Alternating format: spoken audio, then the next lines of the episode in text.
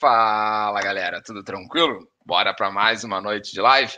Mas antes, se você está chegando aqui no canal e é novo, ainda não conhece, a gente tem mais de 100 vídeos no canal, tem mais de 50 lives, toda segunda e toda quinta a gente tem um convidado diferente aqui fazendo uma live, normalmente com o tema Por que Portugal.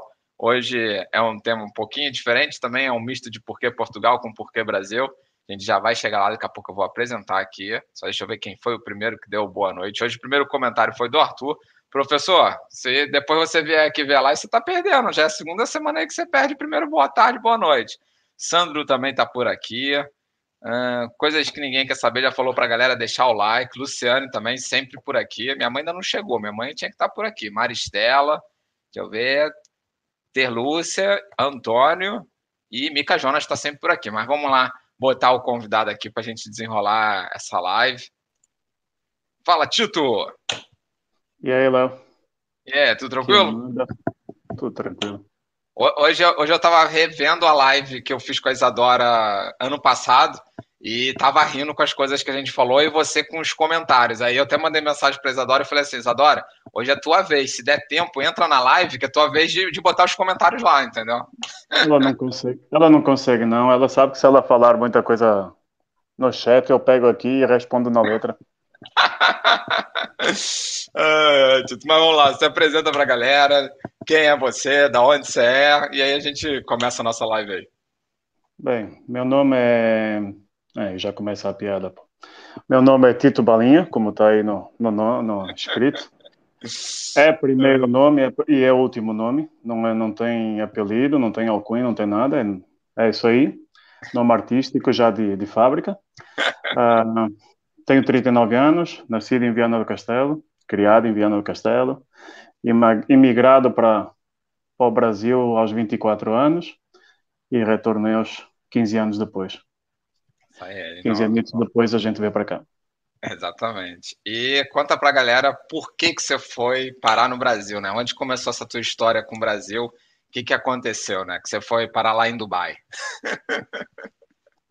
Depois a gente conta a piada. É. Isso aí, essa, essa história aí é brava da até Isadora gosta muito de falar.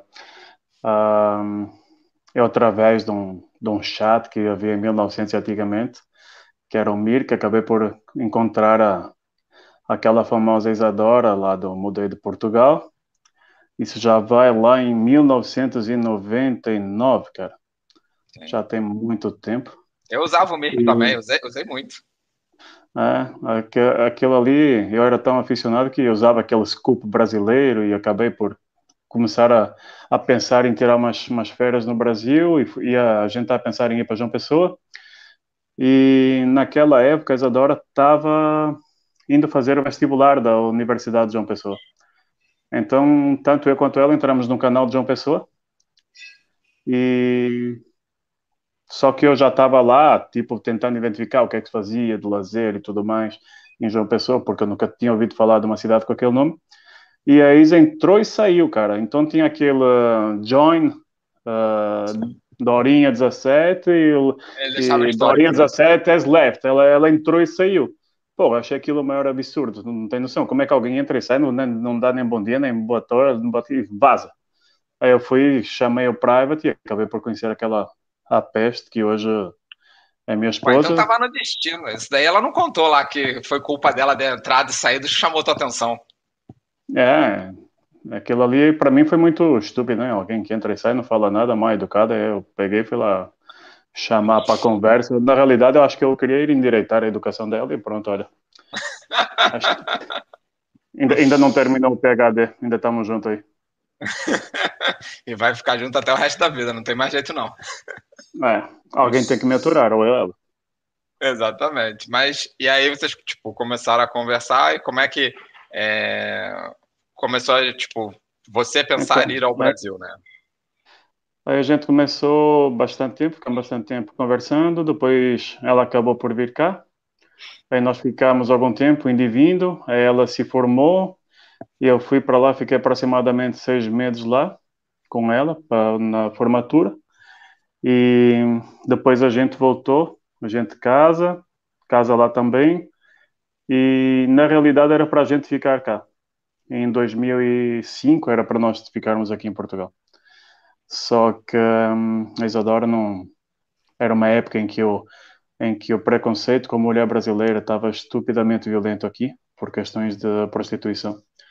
E, e ela não estava ainda não estava preparada para aquilo. A ver, não tinha maturidade nem, nem, nem jovem, né? desenvolvimento para aguentar aquele tipo de, de situação.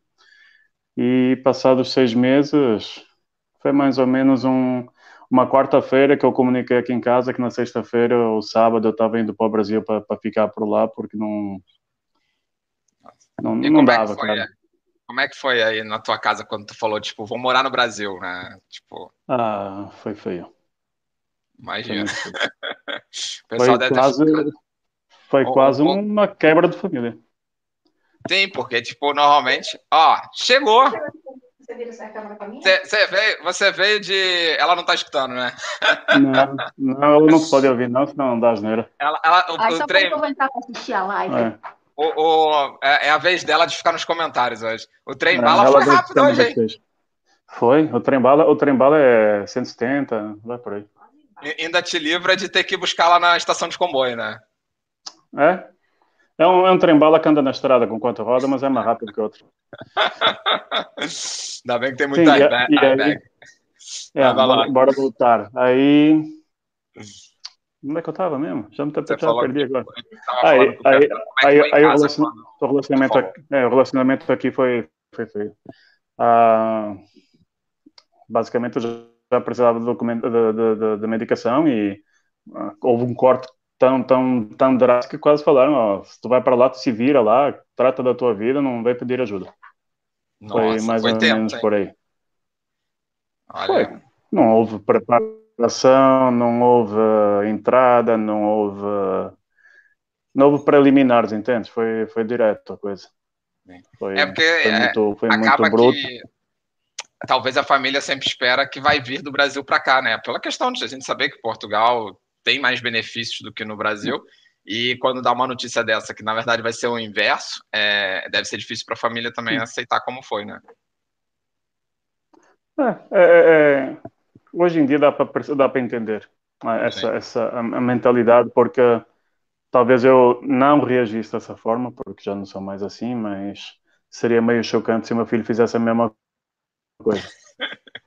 Porque a gente sabe como é que é o clima, a gente sabe quais são os riscos Sim. e, e, e não é um risco temporário, momentâneo, né? É, constante, E- pelo menos é, onde a gente está vendo. é exato, a gente, a gente sabe. o Dubai, o Dubai não tem toda aquela beleza natural, né? Eu, eu hoje, a capa do. Para tu ter, pra, Fala, fala, fala. pra tu teres ideia, a primeira vez que eu fui lá no Dubai, a, a minha apresentação foi assim, ó, lá no Dubai, ah, quando tu andas de carro, tu anda mais de 100 por hora, porque 100 por hora o povo rouba as calotas. Se tu andar a 80, o povo rouba as rodas, cara, andando. Aí pronto, foi uma, foi uma apresentação do meu Dubai. O meu Dubai é diferenciado, não é, não é qualquer Só Dubai. para só pra galera entender, é porque, tipo, na outra live que a gente fez, a Isadora falou que. É Feira de Santana, não é? Yeah. Feira de Santana é tão bom quanto Dubai. E aí a gente Uhum. começou a brincar que vendeu Dubai para o Tito e quando chegou lá era Feira de Santana. E na verdade tinha um Feiraguai. Tanto que eu até busquei imagens, eu pensei em botar a capa do vídeo Feiraguai. Mas como é uma piada interna devido a outra live, falei, acho que a galera não vai entender o que, que vai ser. Melhor botar uma capa ali de Salvador, que ele também já morou para lá e tal, vai ficar melhor, entendeu? É... O que, que ela tá falando aí? Ela tá aqui, ó, já, já tá reclamando que, que blusa é essa de decote, corrige a camisa, ó, ó, ó, já chegou É. reclamando, entendeu? É, já tá aqui reclamando no backstage, no meu front stage.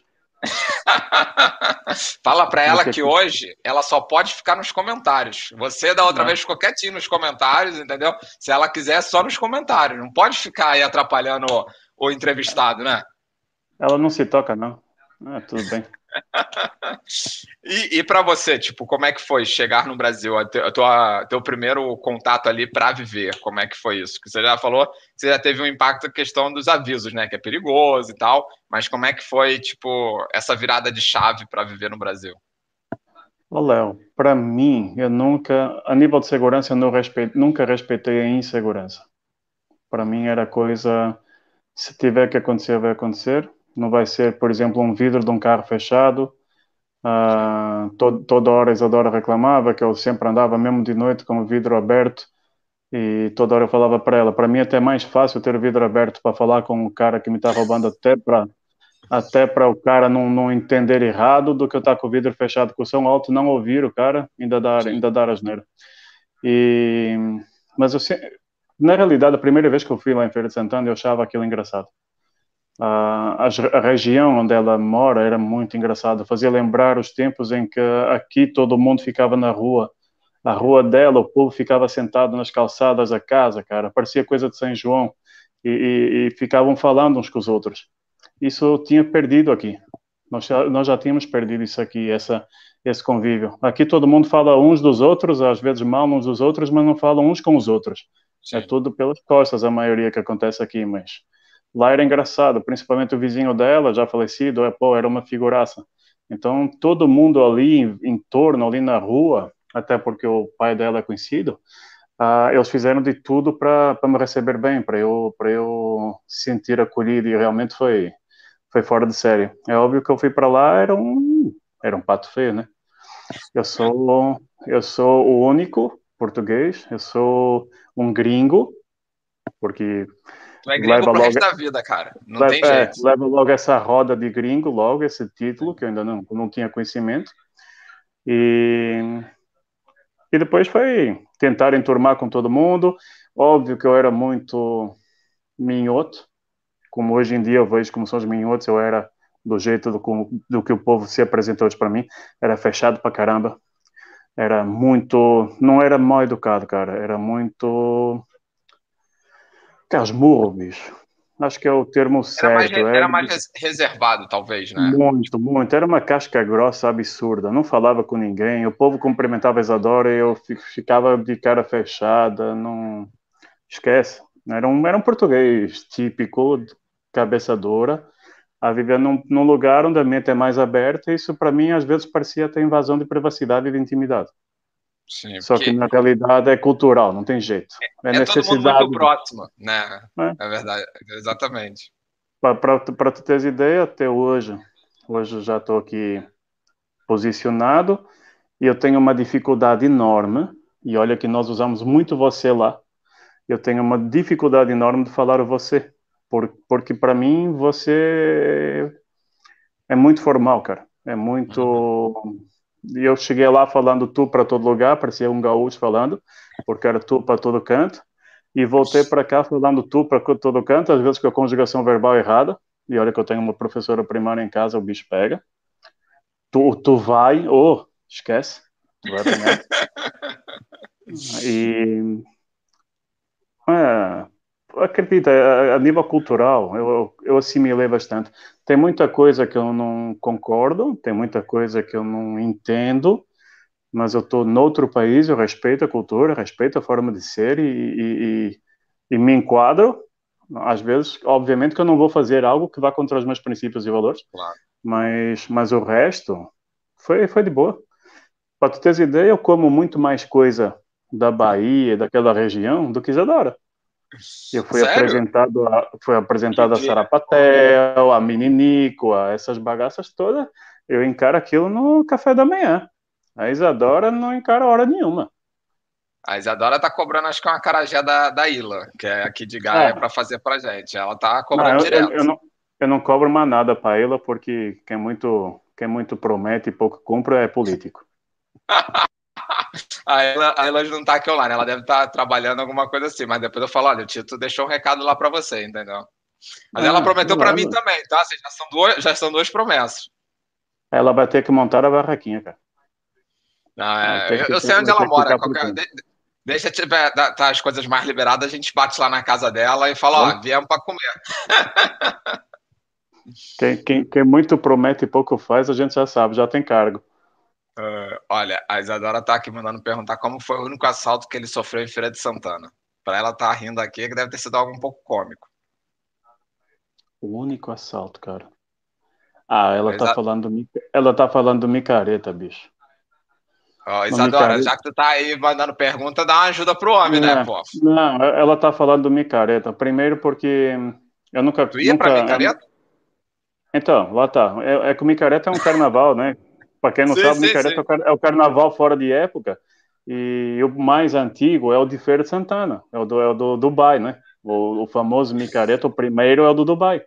E eu nunca gostei muito de ir para concentração para pipoca, como a gente fala.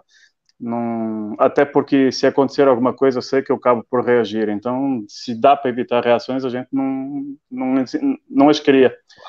Mas todo mundo lá, Isadora queria ir, porque queria ir. Acho que a gente estava pensando em voltar para cá, ela nem que fosse o último micareta, mas queria ir.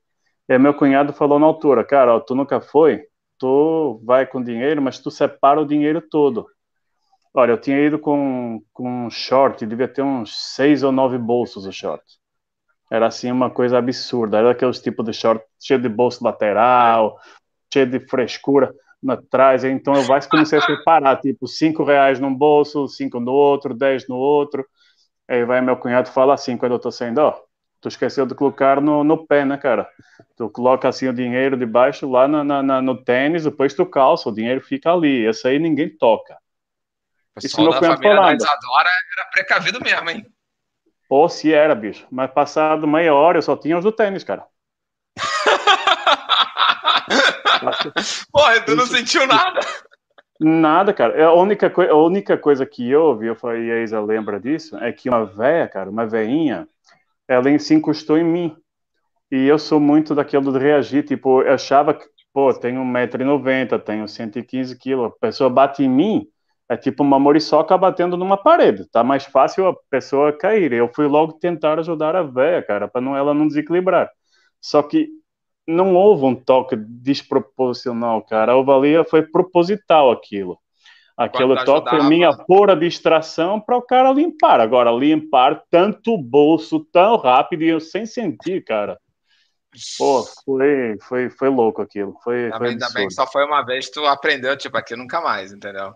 Então, eu acho que se a gente tivesse de carro, eu só ia ficar com o volante na mão. Basicamente era isso. Porque o resto, o resto ia voar tudo. Lá, é. lá, lá, lá naquele Dubai é, é, é, muito louco. Toda hora tu tem que estar de olho, porque toda hora pode acontecer alguma coisa. Sei, ela tá, ela tá te zoando aqui, falando passar a mão no título, ele nem sentiu, ó, perigo, isso é um problema. Mas a Dora agora vai, vai vir as forras, cara. Tu zoou ela, agora ela vai fazer. Ela, é, ela que acha que eu não senti, eu devo ter sentido e gostado, então por isso que eu fiquei quieto. Tô escutando a risada dela. E lá no Brasil, pelo visto, a recepção foi positiva. A galera te recebeu bem no sentido da família ali, os amigos da, da Isadora. Mas em questão uhum. de documentação, foi tranquilo para você se, se arrumar lá em questão de documentos? Léo, não faço ideia quanto tempo levou, cara. A gente morava em. É do tipo, as coisas ruins eu tento apagar o mais rápido possível. Mas era, era na Polícia Federal, que ficava em Salvador. Uhum. A gente ficava mais ou menos uns 110, 120 quilômetros de distância da Polícia Federal e a gente ia e o processo estava demorando e estava no prazo máximo e a gente tinha que se apresentar novamente. A gente ia para cobrar, a gente toda hora no pé, a gente ligava porque o processo não andava. Tudo, toda a história que eu vejo que, que, que do povo falando aqui do CEF, eu, pô, bicho, essa história já já Essa história né? já, eu, já, eu já conheço, cara. É, infelizmente é capaz de ser em todo, em todo mundo e, e, é, e, é, e é ridículo, porque, como é que eu estou a falar? No meu caso, eu estava lá efetivamente para ficar. Eu não tinha ido para tirar umas férias, eu tinha ido para. Até por questões emocionais estáveis da Isadora, precisava, a gente foi para ficar lá. E a única coisa que eu queria era trabalhar o mais rápido possível, porque eu já ia para para montar uma empresa. Quando a gente foi, já ia com uma ideia de montar uma empresa de tecnologia para importar material daqui da Espanha e da Holanda.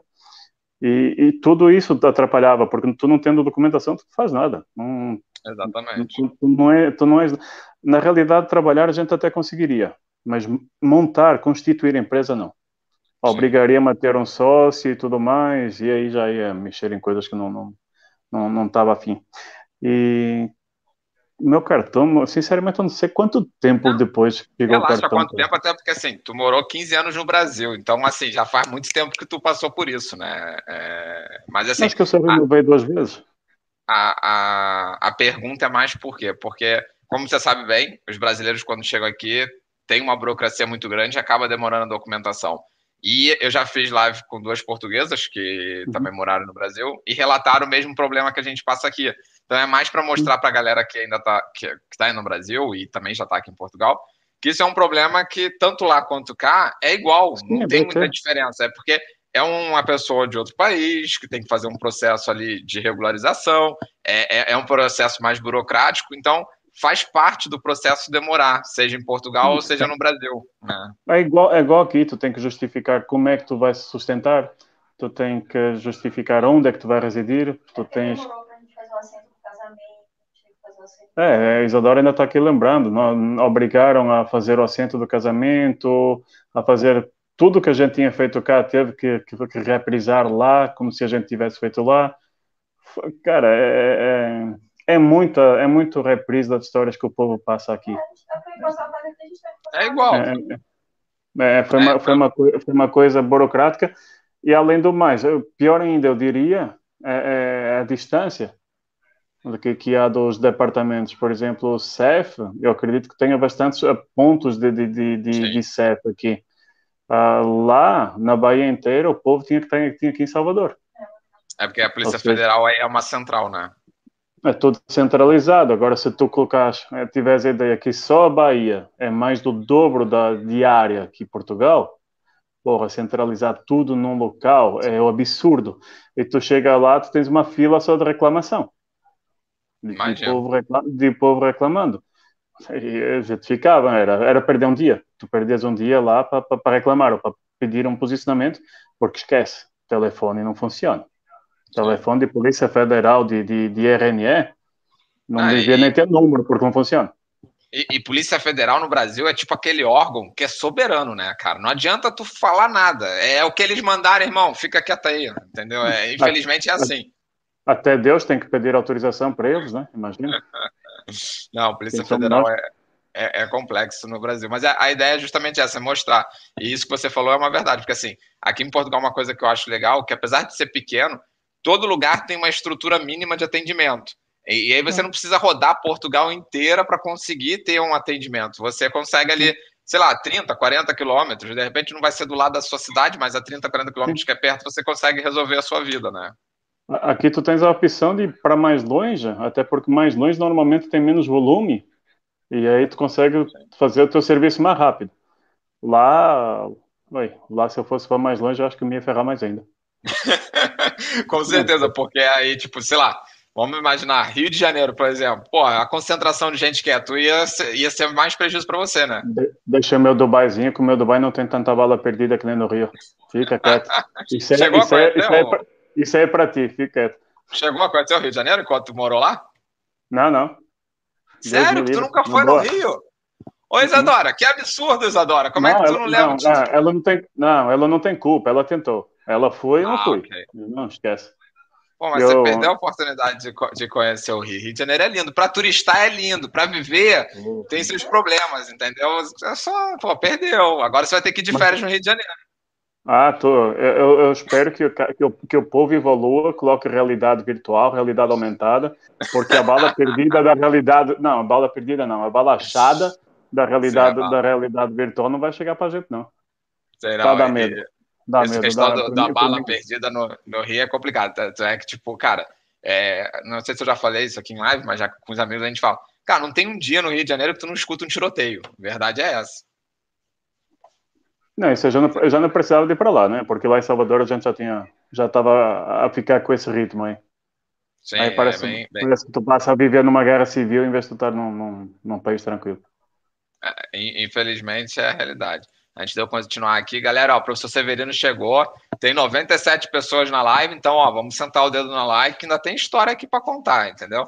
Antes de eu te fazer a próxima pergunta, a Isadora sabe que hoje é o dia da vingança. É, ele já contou a história do sobrenome dele, por tabela o meu, que ele ofereceu? Tem história? Porque teu sobrenome é teu sobrenome. É, não, foi o que você falou, não é apelido, é, é sobrenome. Eu tenho história aí. Tem, tem uma história brava lá, né, cara? Lá tem uma história brava. Ah, Pode contar deixa, ou é proibido? De, de, não, não, não tô nem aí porque aconteceu, porque chega numa hora que satura. Ah, ela deve estar referindo, eu creio que é Nestlé. É. Pronto. Ah, deixa eu resumir, a gente chegou, eu cheguei lá em 2005, eh, montei a empresa, que a gente estava lá querendo montar, a gente montou a empresa, e depois muita coisa começou a dar, dar errado, a importação e exportação de material, cara, é muita corrupção, tu tem que pagar suborno até para te liberar em container, é, é, é, lá está, começa a mexer com os teus princípios e valores e tudo mais, e muito custo para tudo, e do nada eu, ó, já estava a começar a pensar em retornar, porque estávamos a falar em muita coisa que não, não, não era cabível na minha cabeça. De algum jeito, de alguma forma, só Deus sabe como, há uma empresa que me liga para eu fazer um teste para um trabalho. Eu achei curioso, porque eu nunca tinha me candidatado a nada. E, e pronto, mas vamos lá. Aí eu fui fazer esse teste, cara, concurso público era fraco. Era um absurdo, era pergunta para caramba para tu fazer em duas horas. Aí eu fiz esse teste e a mulher era para tipo tinha as quatro horas para fazer, era um turno. Eu fiz aquilo muito rápido, do tipo ninguém falava nada para o que era nem para o que não era. Eu parecia que eu era um cara alienígena ali. E eu fiz aquele teste, aparentemente estava muito, muito bom. A, a mulher colocou, colocava os acetatos para ver, porque era escolha múltipla e estava tudo ok. E perguntou: tem como você vir aqui tarde? Eu já tinha acabado amanhã, cara. Já estava a virar palhaçada e a mulher não falava de jeito nenhum que empresa era. Mas ainda assim, ó, bora conhecer. Essa empresa era uma empresa chamada Nestlé, uh, que estava abrindo, montando o maior centro de distribuição uh, e fábrica. Em Dubai no Dubai. a, a, a, maior unidade da Nestlé, onde tem uma fábrica e centro de distribuição conjugado, é, ainda é lá no Dubai. O outro fica na Austrália. E simplesmente, de algum jeito, os caras me estavam querendo contratar gente, ainda não tinham nem construída, que estavam em processo de construção. E conseguiram meu contato, fiz o teste e tudo isso aí mudou muito rápido. Eu fiz o teste, fiz a entrevista, no dia a seguir, cara, já fiz os exames médicos, acredito que em dois dias já estava pegando a passagem aérea para ir para Recife, onde fiquei quase três meses até o final do ano, em plena formação. Enquanto tu és um rookie, como eu costumo falar, todo mundo tá, tu apanha de tudo que é jeito, tu é um gringo, tu tem, ah, peraí, bicho, qual é o teu nome? Tito. Cara, não, quero saber o teu nome, não é o apelido. Gente, é. Não é o apelido, cara, é Tito. Não, pô, bicho, então fala aí teu nome, primeiro e último, é Tito Balinha. E, pô, todo mundo já ria. Tito Balinha, cara, apelido e, e marca de, de, de, de, bala, é balinha do coração, e tu descobre que, é, que o cara é português. Pô, a piada tá montada, logo ali, cara, já, o povo já ri. Só Sim. que aí vai, tu, tu vai aturando, tu vai aturando, tu vai aturando, mas agora o copo vai enchendo, cara. Aí vai, aí eu volto para minha unidade, volto lá para o Dubai para começar a, a assumir o, o, o, recebimento das mercadorias, porque iríamos iniciar a atividade mesmo antes do Dr. Lula chegar para a inauguração. Aí a gente pega e naquela hora, naquela altura, eu era responsável pelo setor logístico lá, temporariamente, enquanto fazia a migração. E o cara que era responsável pelo depósito era um cearense. Tu sabe como ela é fama do cearense, é tudo cheio de piada, cara. Pronto. Aí, porra, não, não, tu não tem noção. Aí o cara tava lá na plataforma, tipo 80, entre, entre mim no escritório, sendo do escritório, o cara na plataforma 80, devia ter uns cento e poucos caras. Aí o, o maluco do cearense grita lá, balinha! Pô, tu tem noção? Todo mundo fica olhando, tipo, abre um canal de comunicação, Sim tudo abre, parece que quando a gente tá no carnaval que um cara vomita, que não tem espaço, mas quando vomita, abre uma clareira. Então, o cara abriu aquele canal de comunicação ali e eu, tipo, pô, o cara tá me zoando. O cara tá me menosprezando. Pô, tá, tá de sacanagem com o meu sobrenome. Porra, na boa, não pensei não, Léo. Foi o que, Cearense? Quer chupar, é? Muito bom. bom, mas tu foi é. rápido na resposta, hein?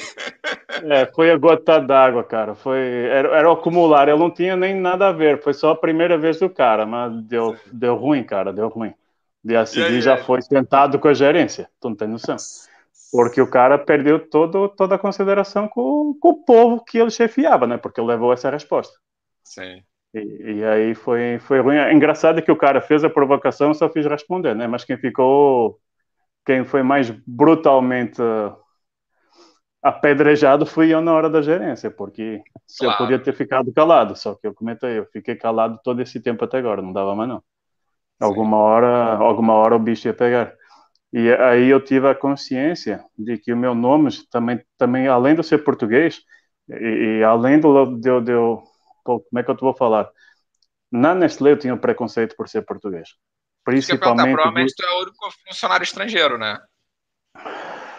Não. Pelo menos estrangeiro que eu digo assim, tipo, da Europa, porque talvez alguém da América do Sul, mas. Não, não, não. Nós, nós tínhamos lá um alemão, tínhamos um cara, acho que era um suíço também, que a Nestlé tinha enviado para lá um suíço, mas eu tinha um problema muito grave, cara. Eu era português. Sim. Esse é um problema muito grave.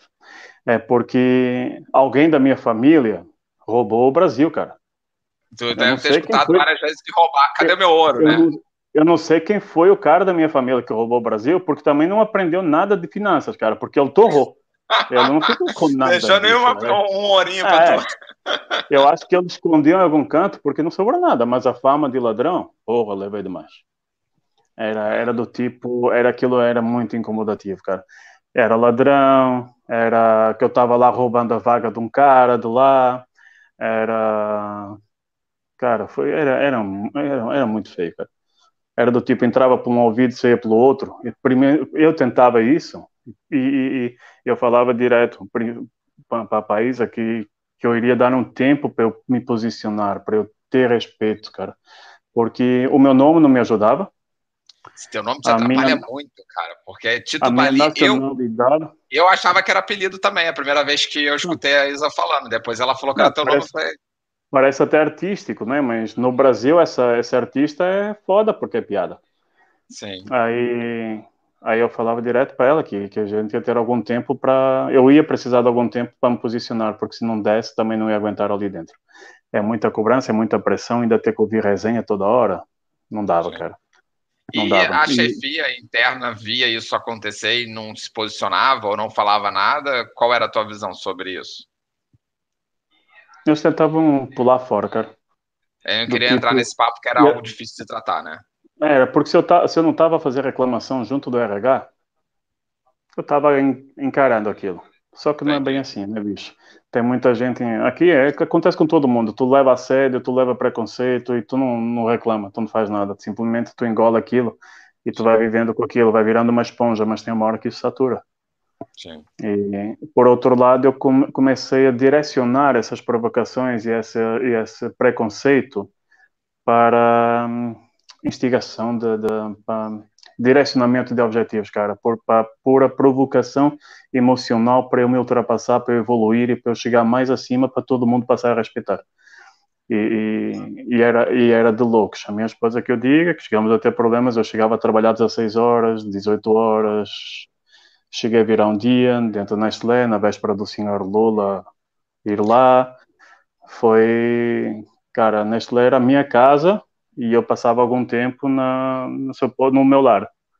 Era Só é para dormir, né? Ah, era para passar por lá. Era, para dar, dar um oi. Eu chegava, todo mundo já dormia, mesmo depois de Guilherme nascer. Eu chegava, todo mundo dormia. Tinha alturas que eu saía, o povo ainda, o Guilherme ainda dormia. Chegou numa época que o meu filho pediu para a babá me ligar para falar comigo. Isso foi muito marcante para mim. E quando eu tinha, devia ter uns dois, três anos, não lembro na altura, três anos talvez, que a babá passou o telemóvel para o celular para ele e ele, ele falou assim: Papai, estou com uma dor no peito. Léo, tu não tem noção, cara. É pegar na chave, colocar no bolso, pegar na carteira e disparar para correr. Só que o puto, o meu moleque, já, já viu, ele é dramático. Ele, ele, ele, é um ator desde que nasceu, cara. Ele deixou aquele momento de suspense. E logo a seguir ele vem com uma, com uma frase assim: tá doendo de saudades. Putz, é tenso. É.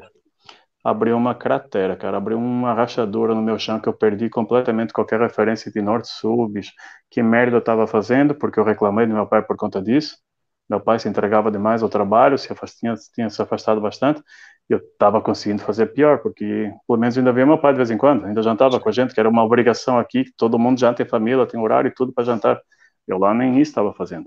Lá não nem aparecia. Aparecia para dormir, que ele já dormia, saía, ele ainda estava dormindo, no máximo levava na escola e era o período que a gente conversava. E o moleque de três anos já, já vem com essa com esse tapa na cara. Foi, foi muito violento aquilo ali, ali eu vi que eu já estava abusando demais, que eu estava colocando toda a minha carreira na frente de tudo e mais alguma coisa. Ah, óbvio, fui um dos caras que mais cresceu na Nestlé, no menor curto de espaço de tempo possível. Eu não sei quantos quantos níveis eu subi em, em três anos, eu acho que acho que foi nove níveis, não lembro.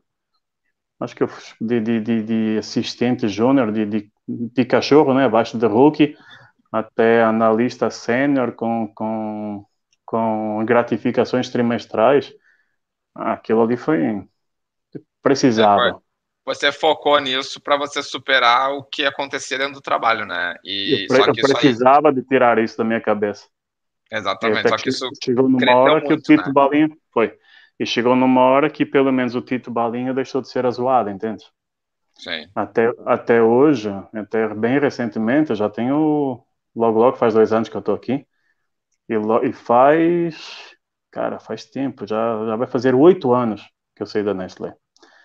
E faz. Dá para fazer oito anos que eu saí da Nestlé, por agora, cara, 15 dias no máximo. ainda, ainda tem gente da Nestlé que me pede informações, que me pede para tirar dúvidas.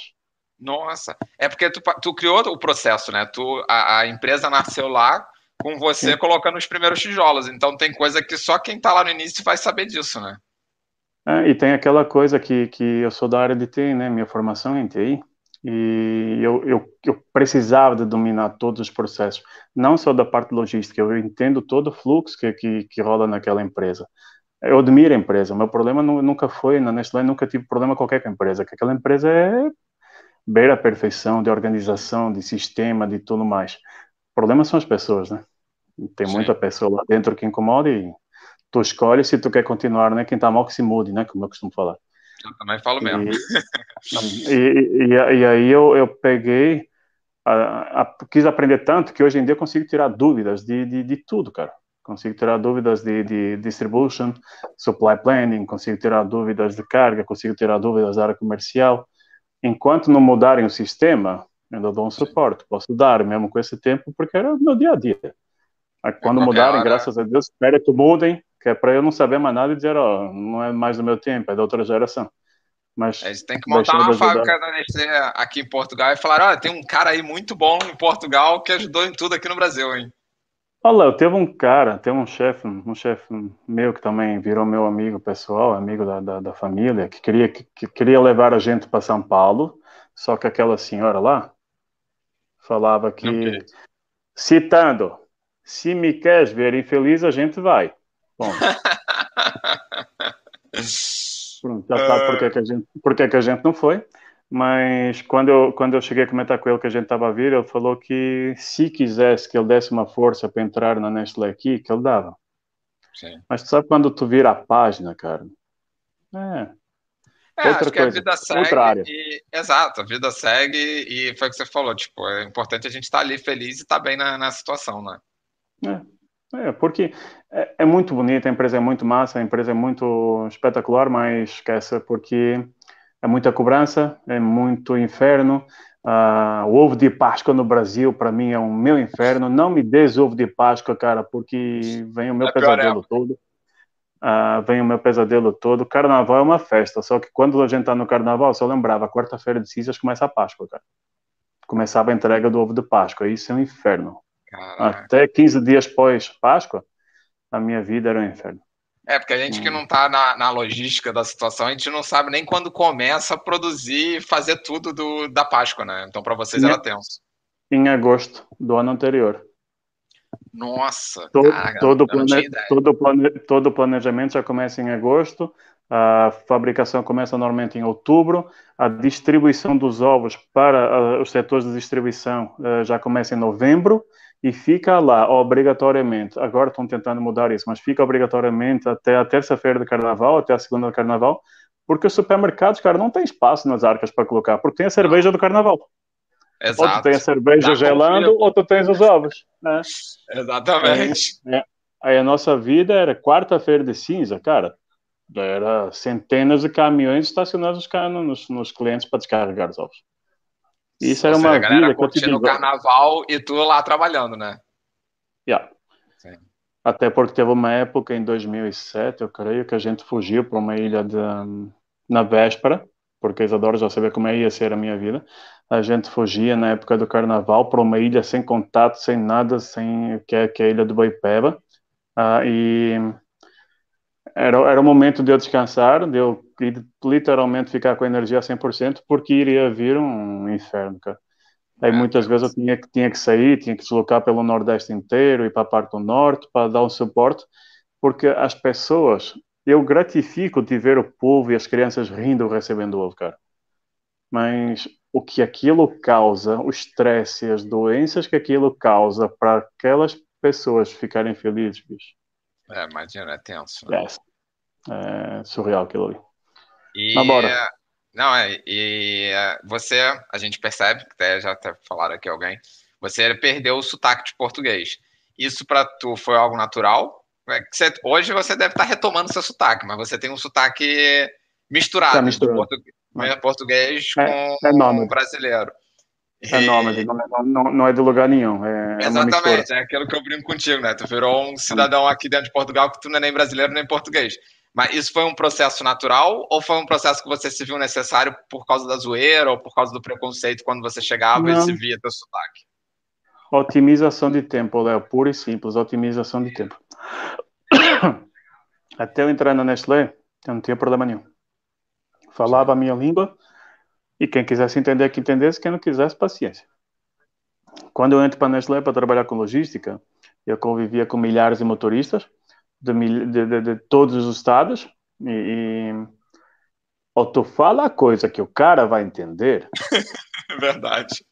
ou o cara vai fazer tudo errado e o teu nome vai ficar na roça. Aí toda hora eu era, tipo, identificava. Hoje em dia eu consigo identificar as pessoas do meu país pelo sotaque, quase pela região. Antigamente eu não, não identificava nada. Hoje eu consigo identificar os sotaques do Brasil tranquilamente por conta do convívio. Sim. Muito melhor que a, que a do Baiana. Que é, que é- que é nacional brasileira aí, É. entendeu? Eu, não, olha, a geografia do Nordeste eu domino. Melhor que ela. Com certeza, tu trabalhava com logística. tu- Isso aí é óbvio. Norte e Nordeste está tá na, na palma da mão. Aí quando eu pega, quando tu pega para o motorista e fala, olha, tu vai direto para Salvador, tu vai pegar a estrada tal e o cliente tu entra pelo fundo, cara.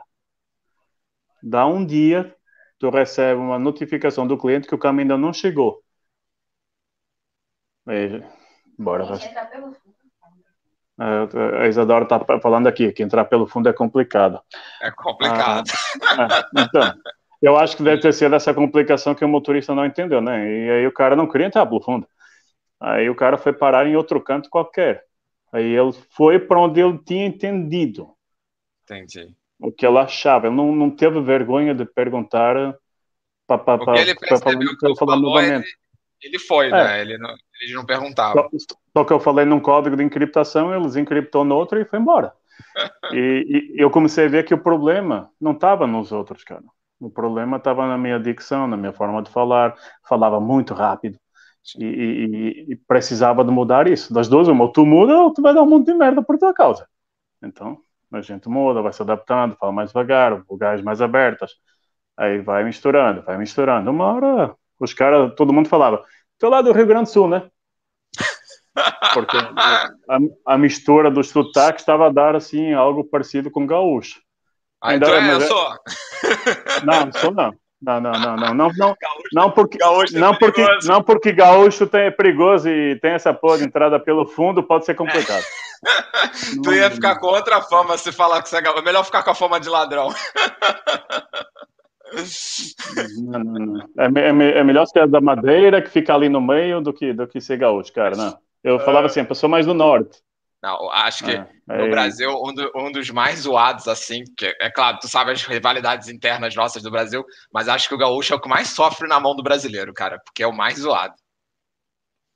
Depende da região, Léo. Ah, Chega eu muito, na, muito em São Paulo. Não, zoado sim. Zoado sim. Zoado gaúcho, coitado, sofre. É, eu acho que o mais zoado. nordestino, mas zo- zoado, zoado gaúcho é surreal. Dá até Sim, pena. não- não tem, não tem lugar que você não passe que se tiver um gaúcho, a gente não vai zoar o gaúcho, entendeu? Não tem jeito. E se tu chamar o gaúcho do gaúcho, até o gaúcho se ofende, cara. Dependendo da tem hora que o gaúcho... É, porque o gaúcho vai estar tá chamando ele de gaúcho Exatamente. Não, não porque o cara é do, do Rio Grande. Exatamente. Foi, bem invocado. É, é. E, tipo, é, quando é que deu o estalo em vocês, tipo, vamos voltar para Portugal? O moleque, cara. Eu sempre, eu sempre estava deixando aberto a- ao regresso, porque a gente tenta mudar aquele país, cara, mas é, é complicado. A política não quer que mude, todo mundo quer que mantenha do mesmo jeito para poder roubar a vontade de. E a gente acaba por não, não conseguindo nem fazer a nossa parte de ajudar, cara. Sim. Porque literalmente a gente tenta ajudar pouca fração, aquele ambiente em teu torno, e tu ajuda cinco, mas tu vês que aumenta mais cinco. Ou seja, basicamente tu não está fazendo nada, tu está empatando aquilo ali. E há uns três anos, quatro anos, nós viemos cá fazer a três anos, é, vai fazer quatro anos, viemos cá, viemos cá no Réveillon. Ah, também já tinha muitos anos que eu não passava, Natal, com o Réveillon com os meus pais, a gente veio cá e o Guilherme já tinha oito para nove anos. E Guilherme constatou as diferenças, né, cara? Constatou segurança, constatou liberdade, constatou felicidade, constatou um monte de coisas que ele podia fazer e lá nunca seria permitido, porque a área do lazer dele, no máximo, olha, eu tenho quarto, tenho apartamento e tenho playground. No máximo a gente sai, e vai até, até o shopping. Aqui, ele pegava e ia para a rua sozinho. Ele ia para o rio aqui do lado, passeava, ia para o outro lado, passava a ponte, chegava, eu fui lá, fui passei lá, fui até lá, e, e aquilo, nós achávamos que aquilo para ele era só mais uma, uma aventura. Fomos num supermercado, num, num restaurante, e, e ele queria ir no parquinho, só que para ir no parquinho ele achava que algum de nós tinha que ir junto, que o parquinho era Sim. fora do restaurante. No Brasil, nunca ele iria sair sozinho para, nenhum parquinho. Aí ele foi sozinho, mas foi cheio de medo e sem entender nada, né? Por que, que ninguém o estava a acompanhar? Eu olhava para trás, eu olhava para trás, eu olhava para trás e foi lá para o parquinho. E pronto, ele constatou mais um choque violento, que ele era livre e podia fazer as coisas do jeito que ele realmente queria. E, mas a gente nunca estava olhando por esse lado. Até que ele, na própria escola, onde a gente gastava dois salários e Muito. meio para mantê-lo só de, de, por mês para, para ele ficar, e, e ele começa a falar que no ano seguinte ele não ia estar lá. No ano seguinte ele ia estudar na escola do pai, na, na terra do pai. Cara, a gente levou uma roda de mentiroso, né? Porque o puto estava a falar isso na escola, mas os pais não tinham falado que iam sair, né? Que abrir uma vaga para eles, eles abrirem a, matrícula para aquela, aquela vaga dele. É uma, é uma empresa, né? Ele começou a falar isso, começou a falar isso e, e tanto Isadora já se andava a preparar até psicologicamente com possível retorno, acompanhamento e tudo mais, porque mudança de país é uma violência, eu, eu sei disso, como a gente começou a constatar que não somente eu estava já predisposto a voltar, como o Guilherme já estava sonhando em, vir para cá. Acho que ele era o mais preparado para ir para Portugal. Sim, sem dúvida nenhuma. Eu tinha uma empresa constituída lá, Isadora é funcionária pública em duas prefeituras, uh, uh, uh, e ele bate o pé dizendo que quer vir. Só faltava ter a passagem comprada e ponto final. E, e pronto. O, o, o gatilho para a gente vir foi, foi, foi o Guilherme. E Legal. desde, desde o dia que essa foi uma coisa que eu não sei se aconteceu, se foi somente a, meu, a minha percepção. Desde o dia que a gente comprou a passagem até a gente vir, eu comecei a ver o, o teu país com outros olhos, comecei a ver as coisas como como o cara de fora, parecendo cena, né? Saindo do meu corpo e avaliando as coisas por fora. A gente vivia circulado de crime, cara. Sim. Para mim, aquilo ali. É- não, mas para mim era normal. Para mim era normal. Aquilo ali era do tipo pertence ao ambiente que eu estou. Sim. Então, eu saía do trabalho, basicamente eu tentava sair mais cedo que o trânsito e mais cedo que os perigos, e voltava no perigo, mas sem trânsito para poder chegar rápido. Uhum. E, e, nas últimas vezes eu começava a ver carros que pareciam peneiras, que tinham acabado de ser metralhados por polícia. Eu começava a ver uh, tiroteio por todo lugar. Aí eu comecei, eu pensava assim, será que esse negócio existe toda hora? Eu não estava simplesmente sequer olhando, ou será agora que a gente está saindo é que eu estou tomando mais atenção a essa, essa, a, a, tendo essa constatação, cara? Porque a Isadora falava para o Guilherme que os tiros não eram tiros, que eram bombas de São João. Nossa, para tentar é, é, enganar Guilherme. Só que é algo que a gente já se acostuma. No meu caso, eu nasci assim, escutando e cresci, então virou algo natural para mim. E você, nesses seus 15 anos, acabou também virando algo natural para você, né? E aí a gente já não se percebe mais o que é errado. É, tá lá, não tem, tu não tem o que fazer para mudar aquilo. Tu não, não, não, não, não tem poder nenhum.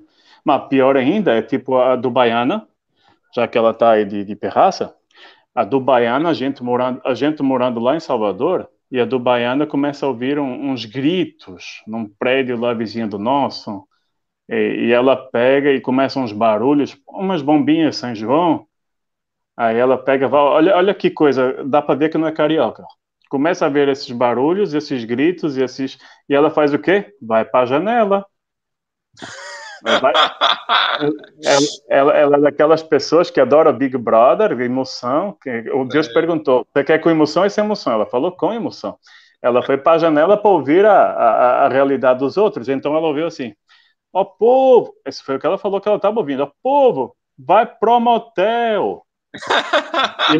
e, a, gente, a, gente, lá de cima, a gente, ela via lá embaixo, que tinha, no prédio dos caras lá embaixo, na piscina, tinha, tinha um casal e ela achava que o casal devia estar aprontando alguma coisa, que o povo das varandas estava gritando para o casal e para o motel, que não era nem hora para estar na piscina. Mas tinha alguma coisa que não batia, né, cara? No dia seguinte, a gente descobre que os, as bombinhas São João eram tiros, nossa. que era a polícia lá na rua do lado, atrás da, de ladrão que tinha acabado de assaltar umas, umas coisas lá na, na, zona. A nossa área é uma, é uma, era uma rua sem saída, só entrava ali quem morava ali. Eram prédios habitacionais, só tinha aquilo ali. Só que era o fundo de um hotel. Uma das ruas tinha o fundo do hotel. E os caras lá de cima estavam ajudando a polícia a dizer para onde os ladrões tinham ido, cara.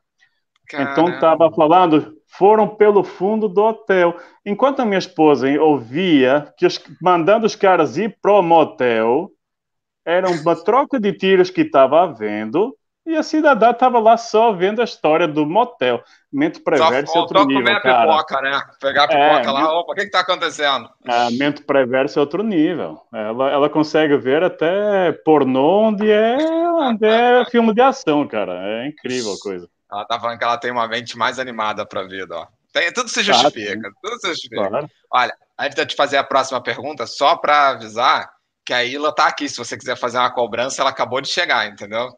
É, não, bora aumentar a nossa dívida aí, Léo. Bora colocar o nosso, o nosso juro brasileiro de, de atraso de entrega Exatamente. e agravar, a gente pode colocar tipo acarajé com vatapá, com, com camarão, com tudo.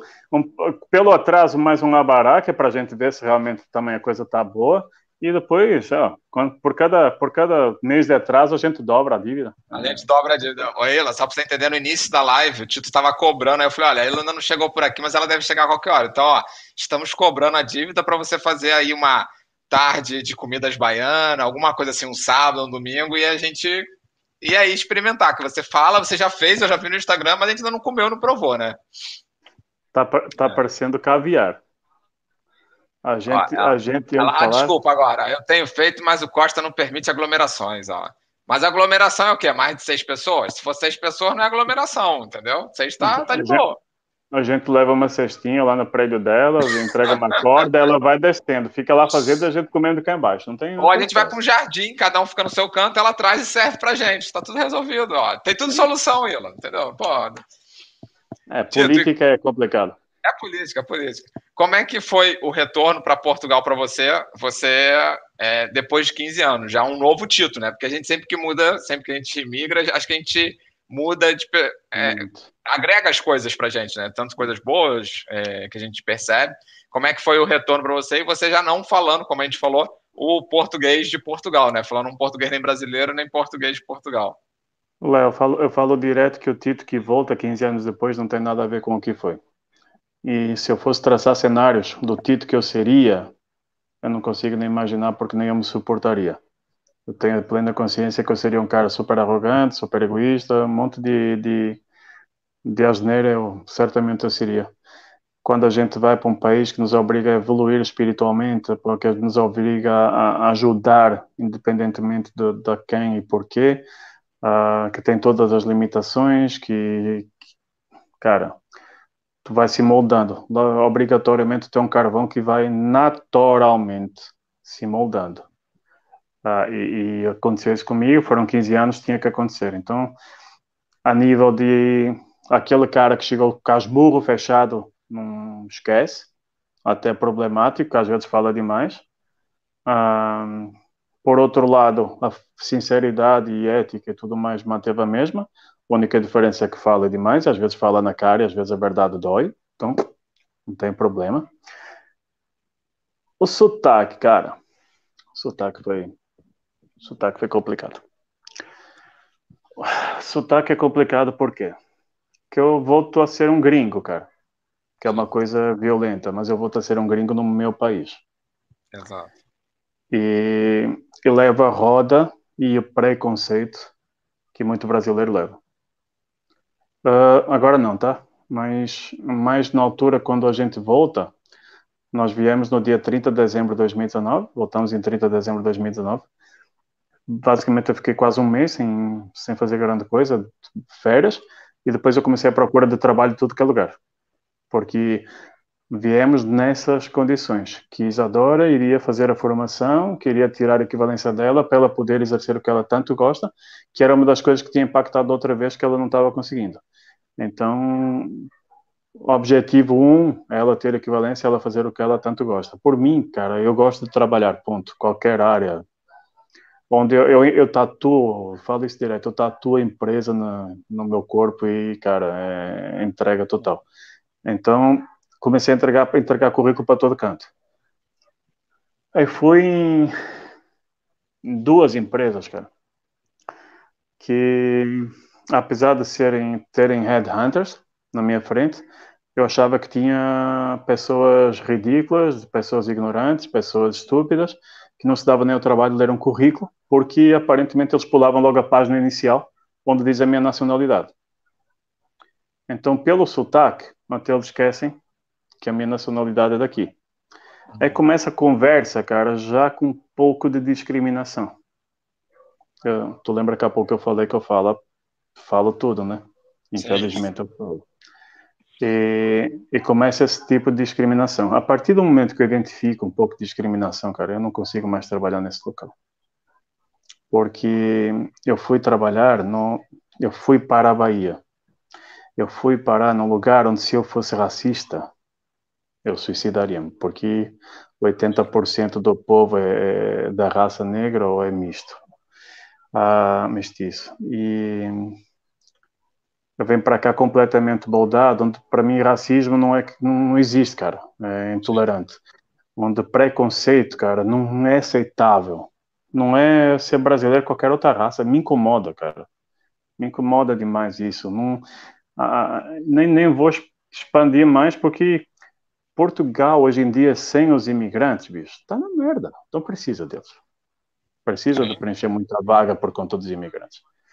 Mas quando eu volto e começo a ser tratado da jeito que eu estava sendo tratado na entrevista, e muitas vezes eu via assim, ó, eu estava indo para o cargo de logística ou para um cargo de TI, uh, ah, mas na parte de gerência, o meu sotaque não era aceitável na gerência.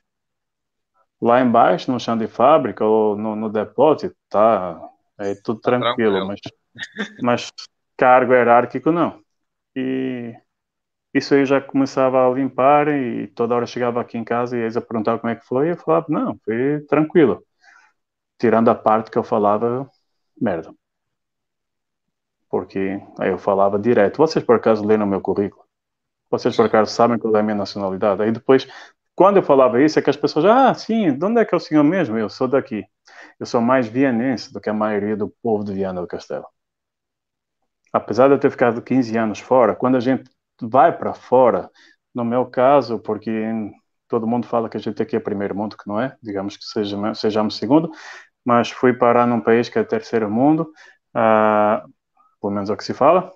Aí quando, quando pega e, e, e volta, cara, até perder aqui a linha do raciocínio, vi aqui uma mensagem que até me deixou tonto, cara.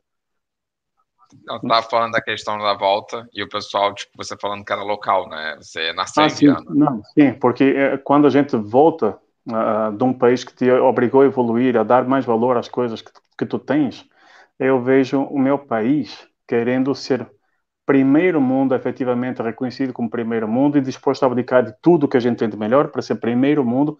E temos o povo que já é consideravelmente primeiro mundo a querer vir para cá para recuperar as infâncias, as memórias boas que eles tinham, perderam correndo atrás de ser, ser um, grandes, grandes países. Uh, hoje em dia, na área que eu estou, eu posso falar que eu tenho alemães vindo para cá, feito loucos, procurando imóveis, feito loucos, porque querem vir morar para cá, porque eles veem muitas das nossas regiões como a antiga Alemanha que eles tanto amavam, e hoje em dia é tudo potência, finanças, economia, indústria, não tem mais qualidade de vida. E se a coisa que eu queria quando eu voltei era ter qualidade de vida, e nós conseguimos ter isso para caramba. E quando eu chego e vejo, vejo os caras falando tão mal e fazendo o que fazem, acabando com tradições, acabando com culturas. Tenho a minha esposa que conhece hoje em dia mais da cultura daqui da minha região do que eu, e acabo conhecendo mais a minha terra por conta dela divulgando, que eu fico assim, porra, a gente tem uma coisa tão linda e não dá o menor valor, só quer ser como os outros. Pô, os outros querem ser como nós e nós queremos ser como os outros. Das duas, uma. Ou o brasileiro tem uma puta razão e chama, de chamar a gente de burro, que português é burro, porque português está querendo ser algo que os outros já não querem mais ser. Ou então tem algo errado com os caras, mas como são vários países altamente conceituados que estão querendo vir para cá, eu acho que a gente tem tudo o que a gente sempre sonhou, só não sabe.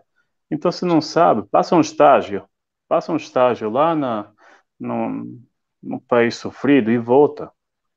Todo mundo devia passar um estágio, nem que seja três meses. Vai para lá, passa um tempo fora e volta.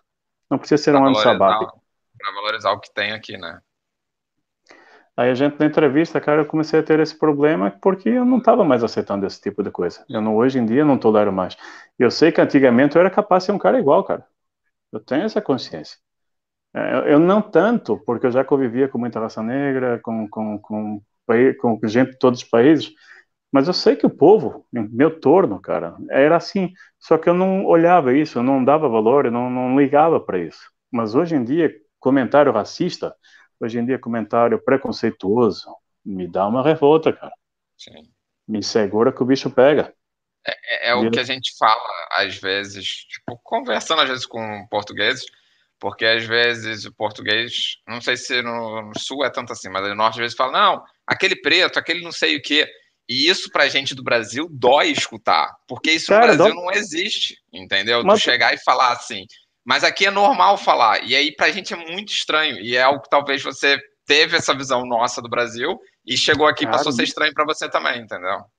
É revoltante porque, para mim é revoltante, porque, pô, Imagina, tu tá falando disso porque é, é outro país, é outra cultura. Mas é minha cultura, cara. É, minha, é, é, revoltante ver caras que nem eu, criados onde eu fui criado, e falar de, de, de, de preto, de não sei o que, cara. E, e, tu olhas, eu olho assim e o cara não se toca porque ele não, na cabeça dele não está sendo racista. Sim. Na cabeça dele não está sendo preconceituoso, cara. É uma coisa normal, natural para ele. Hoje em dia, na frente da nossa agência, nós temos um prédio, cara, que é completamente afro de, de africanos que estão morando cá. E no outro dia teve a infelicidade de um consultor de ter falado, porra, ali naquela prédio só tem preto, cara. Olha, ó, oh, filho. Arrumou um problema contigo. O metro, e noventa, o metro e noventa levanta da cadeira e fala, repete de novo para tu ver onde é que vai parar. Porque e, ah, o preto vai, pode chegar lá na cara dele e falar, porra, vocês brancos são uma merda, tu vai gostar, filho. Porque não é. A raça é uma, é humana. Sim, é, é, é algo complicado. A gente, do, a gente do Brasil, quando escuta, você sabe bem agora, é bem isso, é bem complicado. É, mas, mas é, é complicado, é, vou te falar porque é complicado para mim, porque eu estou vendo o meu povo daqui falando isso. Ou seja, eu não, vi, eu não vi nenhuma evolução do meu povo. Meu povo é. continua igualzinho. Exatamente. Para você, isso dói mais porque é teu povo. Por exemplo, eu falo, meu avô mora no Brasil, sei lá, 60 anos, é, muitos anos. Uhum. E apesar dele já viver tanto tempo no Brasil, ele ainda tem preconceito igual as pessoas que tem aqui com as pessoas pretas, entendeu? Não, e é algo não, que, que, é difícil. Não estão dispostos, não estão dispostos a evoluir, cara. É, Exatamente. É, infelizmente, a gente, o humano, em geral, precisa de sofrer para evoluir. Enquanto, enquanto a gente não levar aqui uma roda, tiver um problema aqui muito grande e começar a respeitar imigrante e raça, qualquer independente como qualquer outro, uma hora a gente vai sofrer, bicho. Uma hora o bicho pega, uma hora vai chegar. E tá todo mundo aqui para se ajudar, né, cara? Porque assim, quem escolheu Portugal? Se a gente veio para Portugal, é, a gente escolheu vir para Portugal. Então a gente está aqui para somar, tá aqui para fazer crescer, não quer ferrar Portugal, pelo contrário, a gente está buscando uma coisa melhor, já que a gente não encontra no Brasil e Portugal, graças a Deus, consegue dar muitas coisas melhores para a gente, né? Aqui, aqui eu vou te falar uma coisa, porque do mesmo jeito que eu estou disposto a dar uma surra no, nos meus conterrâneos, eu digo que eu sou interface. Hoje em dia todo mundo sabe disso, eu sou interface entre os brasileiros. Porque o brasileiro me vê muitas vezes, grande maioria das vezes ainda como brasileiro, porque 15 anos me moldaram muito, e, por outro lado, eu sou daqui, então exijo respeito por ser daqui e todo mundo tem que, tem que me aceitar como tal. E também tem brasileiro, cara, que está vindo, infelizmente, como aconteceu com, com portugueses que foram para lá, que estão vindo para fazer asneira. E que estão vindo com a mentalidade de vir por pouco tempo e voltar para fazer alguma coisa lá. E nesse tempo estão fazendo asneira. Estão Vou te dar exemplos. Estão destruindo o crédito, estão criando dívidas monstruosas em cartões de crédito, estão deixando de pagar prestações e parcelas porque já sabem que daqui a seis meses vão embora e nada disso mais acontece. É muito irresponsável, que... né, cara? Mas tu sabe quem é que está sofrendo com isso? Ah, o ah, povo bra... brasileiro que veio para ficar, cara. Isso Sim, me dá uma puta raiva. O crédito brasileiro, é, hoje em dia, para a banca portuguesa, é um dos piores do mercado. Sim. Hoje em dia, se tu quiseres comprar uma casa comigo lá, eu fico literalmente brigando com a banca, mas é brigando, é colocando a minha mão no fogo para ter para conseguir um 70% de financiamento. Algo que há três anos atrás estavam a dar 90%. Só que tu, tu, tem, tu tem brasileiro queimando o crédito, tu tem brasileiro queimando a, a, a fama da nacionalidade brasileira, cara. Não, e, e aí, o cara é burro, né? credibilidade. Assim, o cara vem aqui, faz a dívida, volta pro Brasil, vai queimar esse dinheiro e fecha uma porta para ele e para os que querem chegar, porque tipo, depois para ele voltar a Portugal, as finanças, não irmão, volta. não tem como escapar, não, não volta, entendeu? E, e, e ingenuidade, Léo, porque não é só Portugal tu cria dívida aqui, tu criou dívida na Europa inteira, porque o Banco é verdade, Central Europeu é. tem acesso. E, e, ou seja, tu, o próximo que tu vai estragar, tu vai ter que ir para os Estados Unidos a Oceania. Porque é tu, tu, tá eliminando, tu tá eliminando os países, parece o jogo do War, tu vai simplesmente destruindo a área onde tu podes ir. É, tu tá, é queimando, tu tá queimando o teu filme. É triste e isso me revolta, porque tem muito brasileiro querendo vir para cá. Uhum. E com o euro como está, tanto percentual de entrada, estamos a falar para muita grana.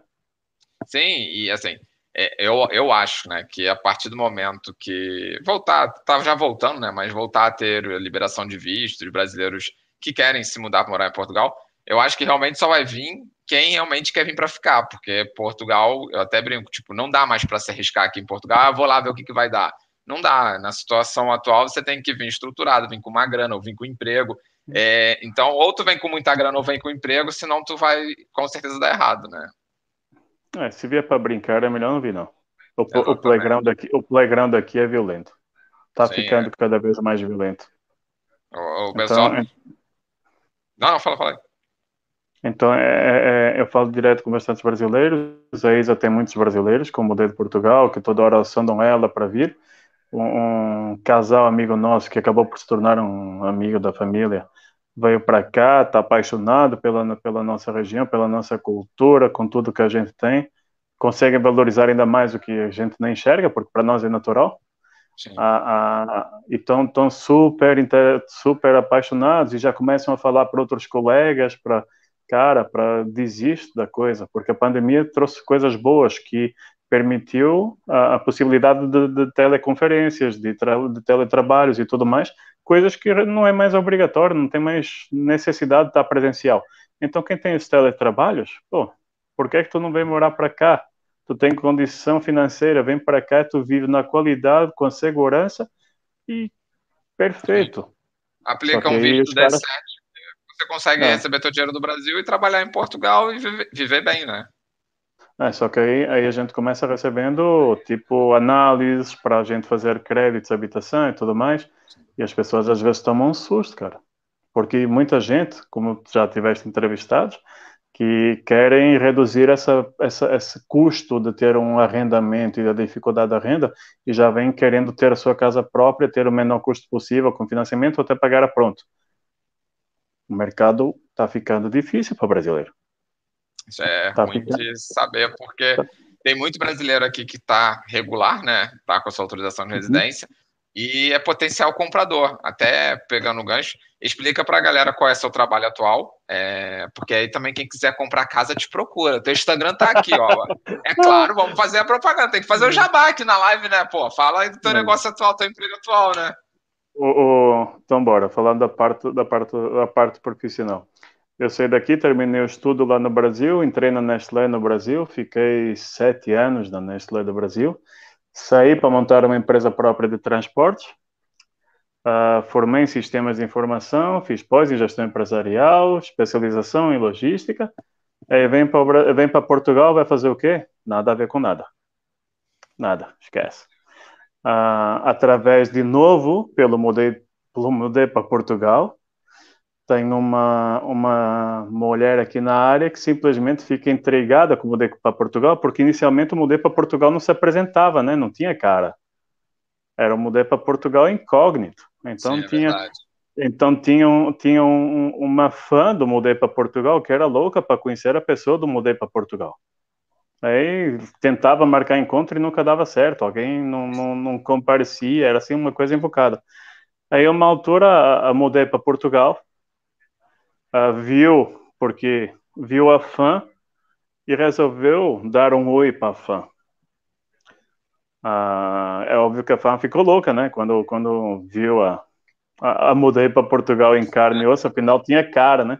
Então, era essa, real, não essa, era virtual, né?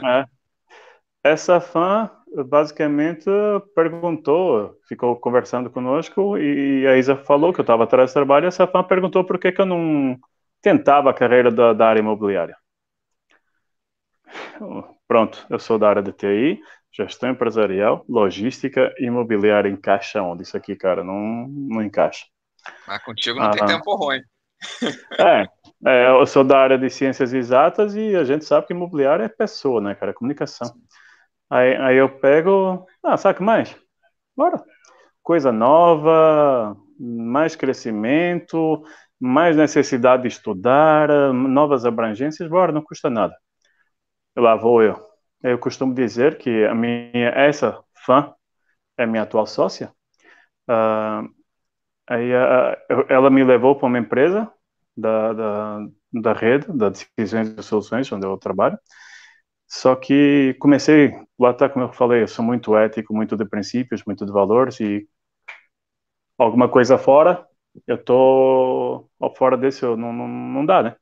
Então, o que é que eu fiz? Eu chamei essa fã da minha, da minha esposa e, olha, bora abrir a nossa agência para a gente trabalhar como a gente sempre quis. Pô, legal. Como a gente, como ela queria, como eu achava que tinha que ser e bora, bora andar para frente. A gente montou essa, essa, essa, essa imobiliária, abrimos em outubro, está ah, correndo muito bem, muito, muito, muito bem. É uma, é uma imobiliária, para quem não conhece, a Decisões Soluções é um grupo nacional, é a maior rede né, do, do país. Ela trabalha, além de imobiliária, trabalha créditos, uh, todo tipo de crédito, crédito de habitação, crédito pessoal. Uh, trabalhamos com seguros, com obras, com construção. Então a gente faz cinco é áreas de negócio. Né?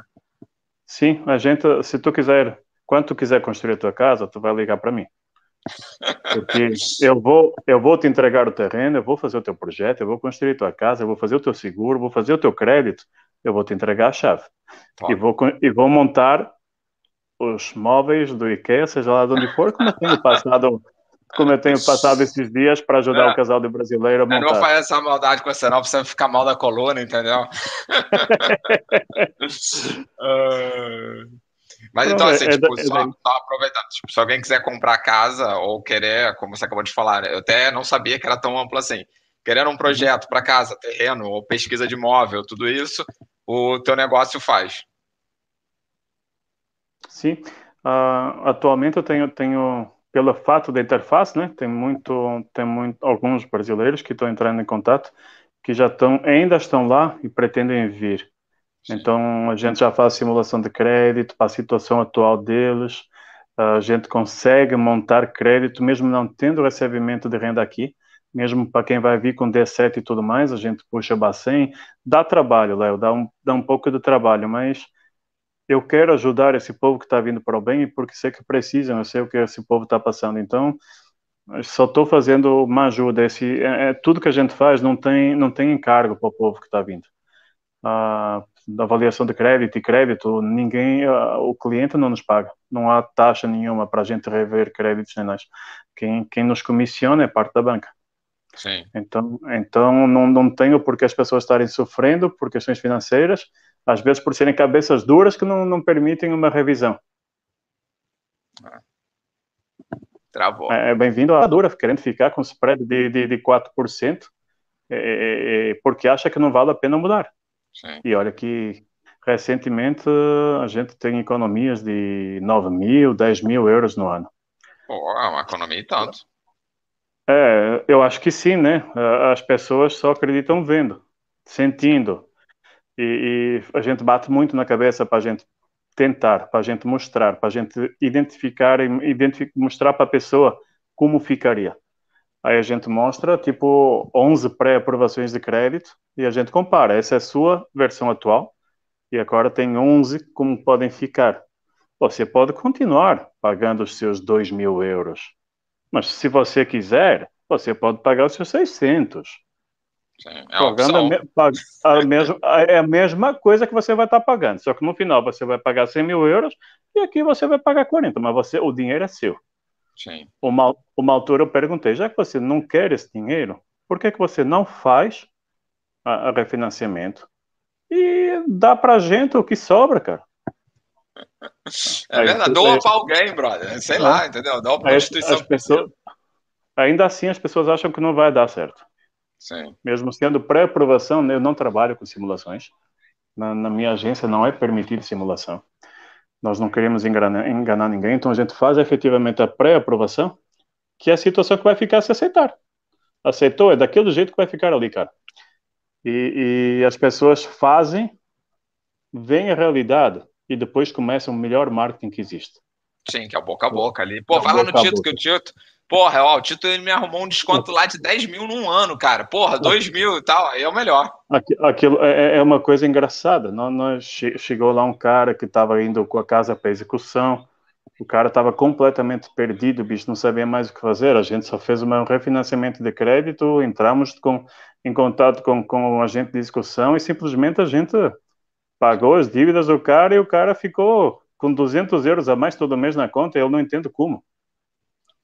Então, é, Isso aí é quem sabe trabalhar e fazer as coisas direito, né? Olha, é, perguntaram aqui qual, sócia... qual, o nome da imobiliária de vocês. E é em Viana, né? Uh, eita. Hum, olha, Isadora, ajuda gente... aí, coloca, coloca aqui, Isadora, nos comentários, já que tu tá aí de, de back-office, entendeu? Ah. coloca aqui nos comentários pra galera, que aí o pessoal perguntou aqui já já fica, entendeu? Deixa eu ver aqui uma coisinha bem rápida. E, e a, a, a, tua digníssima tá falando que tá com fome, mas eu já vou terminar a live, só vou fazer mais uma pergunta, tá, dona Isadora? E aí eu vou terminar aqui também, que já estamos com uma hora e vinte. O Tito é, tá, tá, hoje. Tá com fome nada, ela. Tá com fome nada. Ela não comeu nada no trem bala, né? Não é nenhuma é. barrinha de cereal, entendeu? Pô, trem bala ah, tem que oferecer alguma coisa, pô. Ela tá aqui deprimida porque ela não vai ter mais paragem em Nino, cara. Vai deixar de ter a.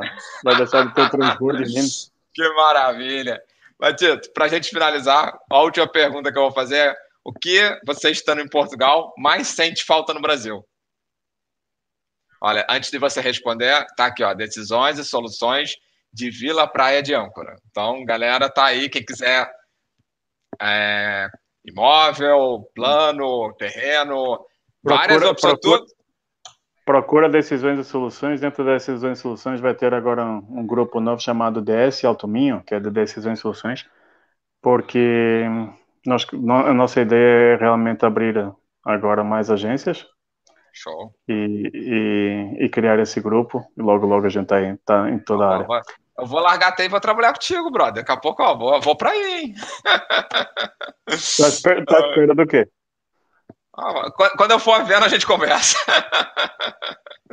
É, tem, Mas, a, a Barbera, a gente tem uma arquiteta de Ilha Bela, a, uma bruta arquiteta de Ilha Bela. A gente tem agora duas cearenses para entrar lá. A gente tem uma paulista. Mas eu não sou bom de tem, vender, cara. Eu e tem um carioca. Todo mundo vem com essa desculpa, cara. Mas peraí, eu, eu sou de trabalhar na área comercial. Não. Sério, eu tentei trabalhar na área comercial aqui seis meses para vender equipamentos de TI da HP, que era uma empresa que era revendedora. Brother, eu não vendi, acho que eu vendi uma impressora, foi minha, em seis meses. Tudo bem que assim, eu tinha acabado de chegar em Portugal, eu pouco entendia ali de como funcionava a mecânica da coisa, acho que isso também dificultou minha vida, mas eu acho que eu não sou bom vendedor, não. Mas, é, mas isso é fica para outro tema, se nossa live não acaba. É, é técnica, Léo, é técnica. Todo, todo mundo fala que não tem essa capacidade, que não, não, não sabe como. Para mim foi muito simples. Eu venho que nem tudo uns e zeros. Eu sou muito binário muitas vezes.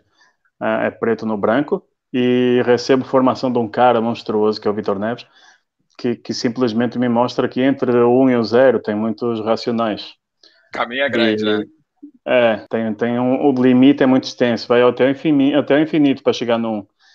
Aí ela, ela basicamente ele moldou meu discurso, a minha forma de trabalhar e eu não estou vendendo nada nem comprando nada. Basicamente eu estou lidando com pessoas com emoções e sonhos. Quem está vendendo uma casa, normalmente, a grande maioria, está vendendo emoções e história dentro do, do, do, tijolo, cara. E todo mundo que vai tem que entender isso. Não é fácil desapegar de um bem que às vezes são, foram as próprias pessoas que construíram. Sim. E quando a gente está vendendo, cara, muitas vezes está vendendo sonhos, que a pessoa quer a sua primeira casa. Então, é, não é fácil, cara. É emoção em tudo que é lugar. É emoção na entrega, é emoção na venda. No final, tem, nós já tivemos uma, uma escritora lá na, na agência que a gente fez o famoso vinho verde de honra no final que é o vinho verde acompanhado com os bacalhau, com os bolinhos de bacalhau, com os salgadinhos. É, a gente mistura a farra, né, cara? Misturou Sim. a parte portuguesa com a parte brasileira, filho. Claro. É, tem a festa, agora vai para o churrasco todo mundo aqui do lado, só que é um churrasco típico. E aí a gente via, é, cara, foi, foi emocionante, que a gente via a, a emoção de quem estava vendendo, porque já estava entrando numa situação complicada financeira, e a emoção de quem estava comprando. Ambos é, felizes. Ambos os lados. Sim. Cara, foi e do tipo depois começaram a trocar contatos de quem estava vendendo, quem estava comprando, uns arranjando emprego para os outros e eu, nossa, isso aqui é muito engraçado. É Basicamente bom, eu, não né? vendo, eu não vendo casas, eu não, eu não, não, não, não trato de créditos. Eu tenho a honra de dizer que eu ajudo pessoas, bicho, e não é conversa de vendedor, eu gosto disso. E, e olha que a, a minha, a minha sócia de, de casamento não gosta muito da brincadeira disso, não, porque como eu falei, eu tatuo a empresa, cara, onde eu estiver trabalhando e eu me entrego demais. Às não, vezes mas abuso. isso é importante. Acho que um bom profissional, é, a gente se entrega ali ao que a gente está fazendo ao máximo, né? E isso é, isso é importante para as coisas darem certo. Eu já tive gente entrando na loja às oito e meia da noite lá. Mas, mas se o cara está entrando às oito e meia da noite, pensa que às vezes o cara pode estar realmente com um problema e querendo se esconder da sociedade para mostrar que ele está com um problema. É, é muita coisa que envolve, né? Há, há, há coisas, as, cara, por que que tu vai estar fazendo algo, algo num horário fora do comum, num ambiente estranho, num ambiente fechado? É porque tu não queres que a sociedade saiba às, às vezes as coisas. A gente vende casas sem estarem divulgadas porque não podem ser divulgadas. Nós temos casas que As pessoas moram dentro delas, que estão em situações complicadas, mas não querem que a sociedade saiba que a casa está à venda. Ainda Sim, tem esse estigma da sociedade. Fulaninho, Fulaninho tá vendendo a casa, aconteceu alguma coisa. Não, deve estar tá com dívida, deve estar tá ruim alguma coisa. Aí começa a fofoca, é, logo, que foi o que a gente estava falando no início. É logo, aqui é, parece que a gente mora numa vila, num, num, num beco lá do, da, da, lá do Brasil, cara. Todo mundo sabe da vida de todo mundo. Não, não, é não vacila. É mais ou não menos vacila. isso que acontece. Eu já, já, cheguei, já, cheguei em casa com minha esposa sabendo de coisa de âncora antes de eu chegar em casa. Foi assim, é louco, é muito rápido. Isso é perigoso, hein, ô, ô Isadora? Deixa, deixa o homem quieto, pô. Tu tá lá na não, faculdade. tá dizer que deixa o homem quieto. Deixa o homem quieto. Mas me fala, o que que você, pra gente finalizar a live, senão a gente vai, vai a gente faz até uma, uma pode fazer parte 2 no futuro, entendeu? Mas o que que você mais sente falta do, do Brasil hoje morando em Portugal nesse tempo? Eu não sou muito apegado ao local, cara. Eu sou muito mais apegado a pessoas. Sinto muita falta de alegria de amigos, sinto muita falta de amigos que, que chegaram a virar irmãos, sinto falta da, do churrasco que começa às 10 da manhã e terminar às 2 da, da madrugada, cara. Sinto falta de, da irresponsabilidade de começar a beber cerveja às 10 da manhã e terminar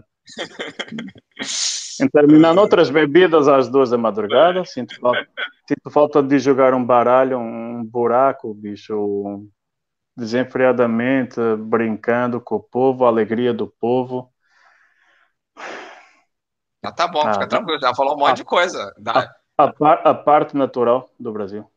A Sim. beleza natural do Brasil é monstruosa.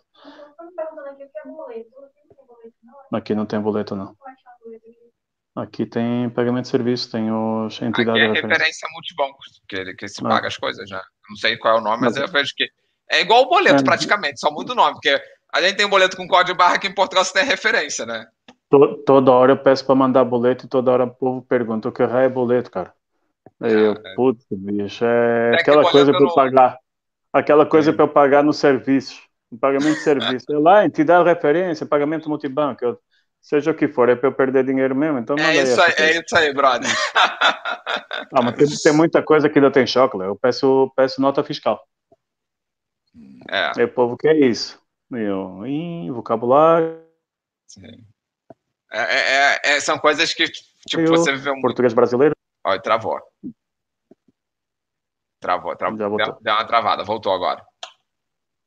Aí, aí, eu, aí eu, tenho, eu tenho várias línguas, né? Eu tenho português, Sim. eu tenho brasileiro, eu tenho baiano, eu tenho paraibano, eu tenho, eu sou poliglota, cara. Dentro do português tem muitas línguas. Exatamente. E, é ali no Nordeste, então, é, é complicado. E tipo, cuidado com o paraibano. A minha cunhada é peixeira, hein? Cuidado com isso. a peixeira é perigosa. Uh, olha, adorei fazer a live contigo. Eu sabia que ia ser top, porque às vezes que a gente trocou ideia, que sempre que você entrou na live com a Isadora, sempre a gente trocou um papo maneiro.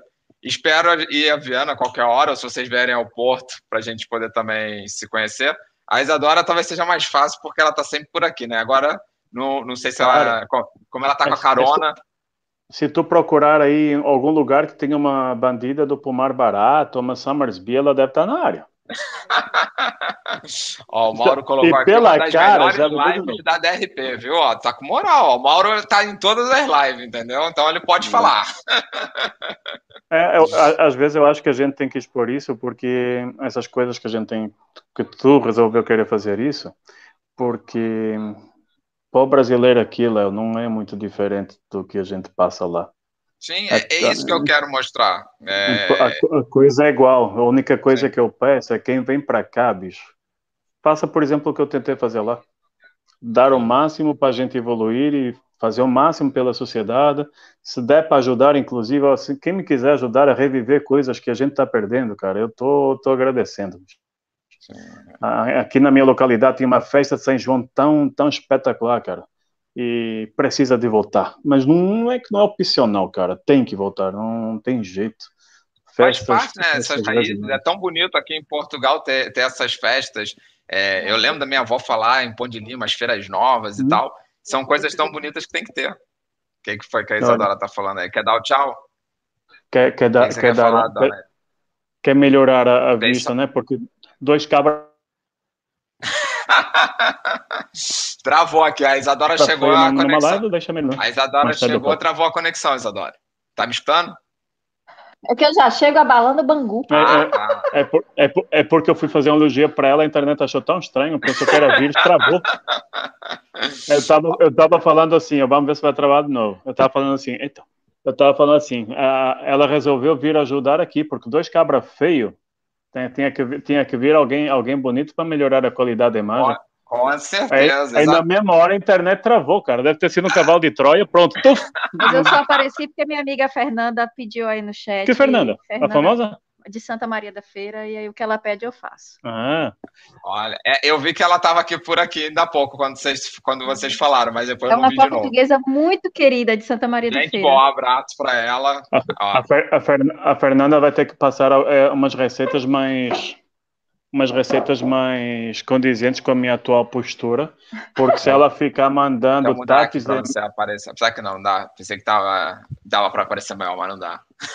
Se ela, se ela- se ela ficar mandando receitas de doce e tudo mais, cara, é, não dá, né, bicho? Eu tento emagrecer, mas a Tem Fernanda ajudar, não me né? ajuda. né? Ela fica mandando tarte de amêndoa com coco, é, não para, para A com isso, Fernanda Fernanda. é famosa aqui em casa. É. Ó, Ah, quando eu Fernanda for a tá Viana, tudo, por, né? quando eu for a Viana, por favor, você providencia tudo, tá bom? Aí você faz um, Pode deixar. um, um buffet, uma coisa assim. Diferente da, da, da Ilha que promete só, né? Quando eu for, por Não, favor, você. Exatamente. Agora que Vou- voltou a trabalhar, Agora já era, aí que a gente não vê mais. Aí que ela vai falar: não, não posso, sábado e domingo tô trabalhando, gente. Não dá, vocês só podem sábado e domingo. Só, Desculpa, é pandemia e concentração agora, então é fácil. É. Ela, ela faz para o rum, aí tu sai, a gente entra, tu sai, aí a gente sai, depois a gente vai revezando. Com certeza, não tem tempo. Não, mas lá, lá pra Júlia essa desculpa não cola mais, não, hein? Ó, daqui a pouco, se Deus quiser, a gente também toma vacina e fica todo mundo tranquilo Vai. e tá tudo certo. Vai, vai ter outra desculpa. Ai, vai. A menos que Pessoal. a gente peça uma ajuda da outra Fernanda. Pra, pra... é, a Fernanda da Maria de, Fe- de Santa Maria da Feira. Não, outra Fernanda. Não, tá. Ah, não sei. A colega, Dito. a colega de distribuição do. Tito, Do agradecer Bora, a sua participação aqui. Isadora, também agradecer, porque provavelmente você, tipo, ali, ó, fez o desenrolo para ele também topar participar da live, então teve de tudo um pouquinho. A live foi top, Pressão eu acho que psicológica. O, o pressão psicológica. o teu Vou depoimento era contar muito que ele estava tão nervoso hoje que teve crise de cálculo, nem trabalhou, veio para casa. Ele não, ele me contou, ele falou, eu falei, cara, se eu soubesse que você tava com problema, tava assim, se sentindo mal, falava que a gente cancelava a live. Ele, não, eu tô legal, tô legal, tô legal, tô tranquilo e tal. Não Falei, não, pode beleza. cancelar nada, não, filho. Responsa é responsa. Responde. Não, e tu, tua história, cara, é, é muito importante mesmo, porque assim, você passou no Brasil tudo que a gente passa aqui, então é bom para também a galera, os brasileiros que vão ver esse vídeo, é, ver essa visão, que não adianta ficar reclamando, a gente tem que estar aqui e fazer de tudo para dar certo, fazer as coisas é, sempre buscando o melhor, entendeu? Independente do que está acontecendo ao seu redor. E assim, é a terceira live que eu faço com um português que esteve morando no Brasil, é, um ano dez anos, você 15, agora é o que morou mais tempo. E se vê que é o mesmo movimento. Eu acho que é um problema no mundo. Tem pessoas que até comentaram aqui, ah, na França é igual, na Alemanha e tal, não sei o quê. Quando a gente está num país que não é nosso, a gente acaba se tornando, infelizmente, um intruso. Então a gente tem que provar ali que a gente está para somar, né? Yeah. Então, olha, uma boa noite para vocês. Isadora, pode comer. Pelo visto, o Tito que vai fazer a janta, né? Porque você estava esperando ele acabar, né? Eu, eu acho que se ele Eu ficou. tava querendo comer com ele. Tem, se, você, se ele ficou doente, você que tinha que fazer a comida hoje, entendeu? É que tem uma torta búlgara lá da Gisele na geladeira. Ah, que ela me mandou mensagem hoje. Ela disse que vai me mandar. Só que eu, como tô de férias semana que vem, eu devo fazer umas viagenzinhas, não vou estar em casa. Eu falei, olha, não manda semana que vem, me manda na outra semana. Então, na outra, lá na primeira semana de maio, eu faço inveja em você. Você me faz agora, eu faço depois, entendeu? Eu não sei nem o que que é a torta, mas ela falou que vai me mandar. É uma receita, é búlgara, mas é da Bahia. É, ela, vocês falaram, foi, foi na live que eu tava que ela falou comigo. Ela eu fiz no seu Instagram, entendeu? Aí ela falou comigo logo depois. Povo, É. bom jantar para vocês, bom lanche, boa sobremesa. Novamente, obrigado. Que precisarem, sabe que a gente está aí e espero que a gente possa se encontrar logo. Fé em Deus. Bora. Boa noite, Tá. Léo. Lá. Beijinho, beijinho para todos. Obrigado a todos que ficaram aqui. Até a próxima live. Tchau, tchau.